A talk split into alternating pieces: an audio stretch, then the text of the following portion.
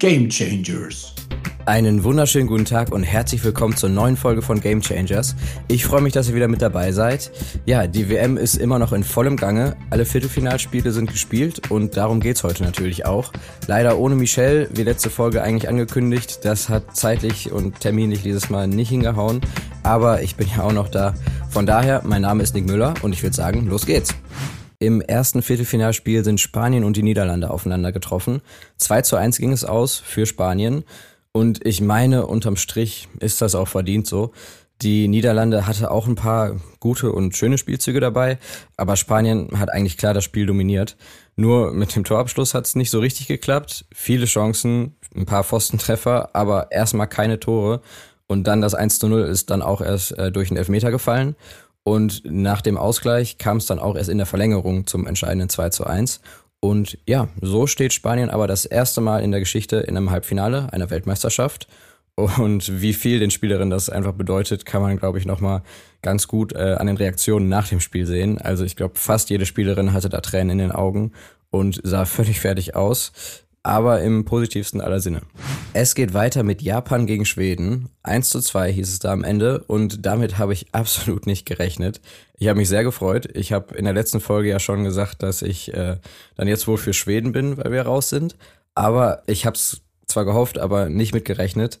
Japan war wie ausgewechselt. Also die ersten 60 Minuten circa hat Japans Spiel eigentlich kaum stattgefunden.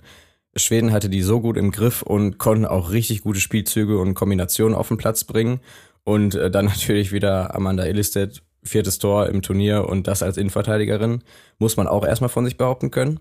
Wobei beim ersten Tor hat es auch tatsächlich eher an der Verteidigung Japans gelegen, dass äh, der dann reinging schlussendlich. Also Eriksson konnte ja schon vorher dreimal aus Tor schießen und äh, dann stand Illistedt eben einfach genau richtig und zack steht's 0 zu 1.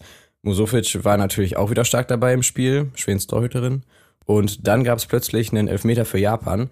Warum, weiß ich nicht. Also klar, der Kontakt war da, aber das reicht meiner Meinung nach nie im Leben für einen Elfmeter aus und in einem WM-Viertelfinale erst recht nicht. Also keine Ahnung, warum das so gepfiffen wurde, beziehungsweise warum der VAR da nicht eingegriffen hat, dass äh, die Schiedsrichterin sich die Szene nochmal anguckt. Also vertun kann man sich ja immer mal, je nachdem, wo man steht, wie die Sicht ist. Äh, und generell ist das ja eine Entscheidung von Sekunden. Aber wie gesagt, wieso das dann insgesamt so passiert ist, kann ich nicht wirklich nachvollziehen. Fand ich dann auch okay, dass der verschossen wurde.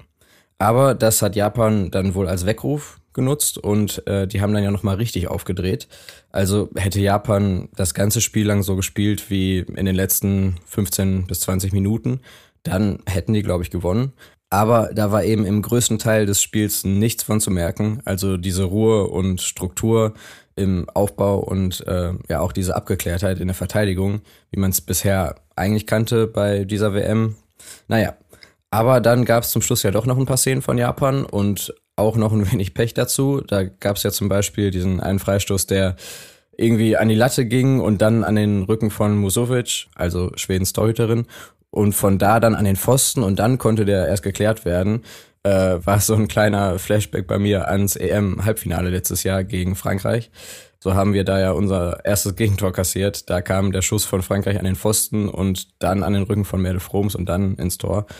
Ähm, aber da hat Schweden ja nochmal Glück gehabt, beziehungsweise zumindest in der Szene, weil dann gab es ja doch noch den Anschlusstreffer von Japan. Aber Schweden hatte ja zwischenzeitlich das 0 zu 2 erzielt durch einen Elfmeter und dann war die Überraschung perfekt zwar nicht unbedingt die größte Überraschung, aber ich habe Japan klar als Favoriten gesehen.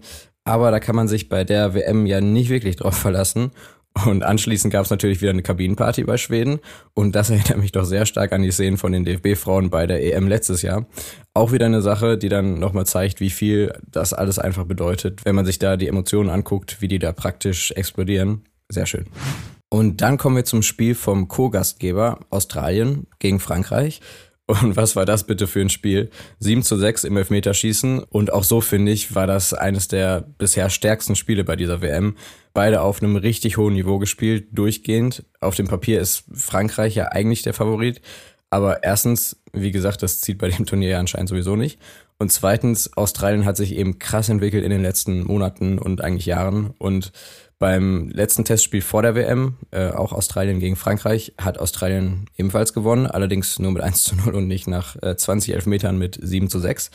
Aber zum eigentlichen Spiel, beide sehr stark gespielt. Mal hatte Frankreich stärkere Phasen, mal Australien. Zwischendurch ging es dann immer nur hin und her.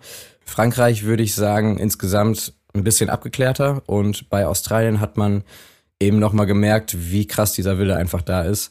Die haben sich in jeden Zweikampf geworfen, egal ob an der Mittellinie, Eckfahne oder im 16er.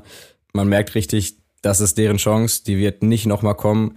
Man hat einen sehr starken Kader, die ganze Nation guckt zu und umso heftiger ist es eigentlich, was sie da abgeliefert haben, weil dieser Druck und gerade nochmal beim Elfmeterschießen, dann noch 20 Stück, sieben davon verschossen und ich weiß nicht, wie oft Australien die Chance hatte, da das Ding eigentlich schon klar zu machen und dann sollte es eben doch noch nicht sein und da dann aber immer wieder die Nerven zu behalten, Riesenrespekt.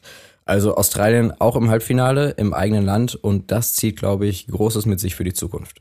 Und dann sind wir auch schon beim letzten Viertelfinalspiel, England gegen Kolumbien, 2 zu 1 auch, muss man ja sagen.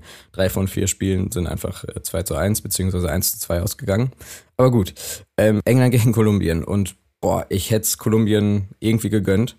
Die haben echt gut gespielt und ja, England war jetzt zwar nicht schlecht, aber ich weiß nicht, die können eigentlich besser spielen und für mich ist das nicht die englische Mannschaft, die Weltmeister werden sollte. Also, wenn es das Team aus dem letzten Jahr wäre, alles klar, kein Ding, wäre verdient, so wie die aufgetreten sind und gespielt haben. Aber dieses Jahr passt da irgendwas nicht zusammen. Für mich zumindest. Auch bei dem Spiel. Der Ausgleich war halt auch irgendwie drin. Durch Glück haben die den Ball dann irgendwie reinbekommen. Wobei beim zweiten Tor muss man ja sagen, war schon ein schöner Pass und auch der Abschluss war gut platziert. Also alles gut soweit. Ja, alle bisherigen Weltmeisternationen sind raus. Auch wieder ein Zeichen, dass sich viel tut und es eben nicht mehr die paar Favoriten gibt und dass sich in den nächsten Jahren wahrscheinlich nochmal ein etwas anderer Favoritenkreis sammeln wird und auch ein größerer, so dass es eben nicht nur diese drei, vier Top-Nationen gibt. Aber im Grunde finde ich eine sehr schöne und gute Entwicklung. Aber gucken wir mal aufs Halbfinale. Spanien trifft auf Schweden und Australien auf England.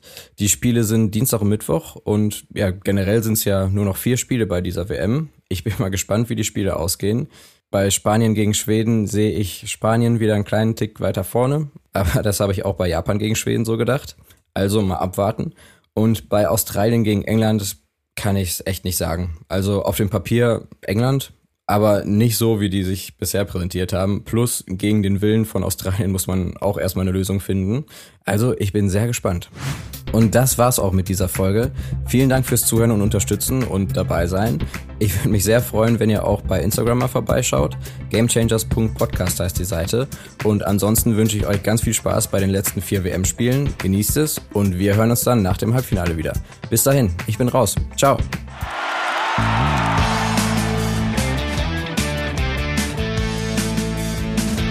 Game Changers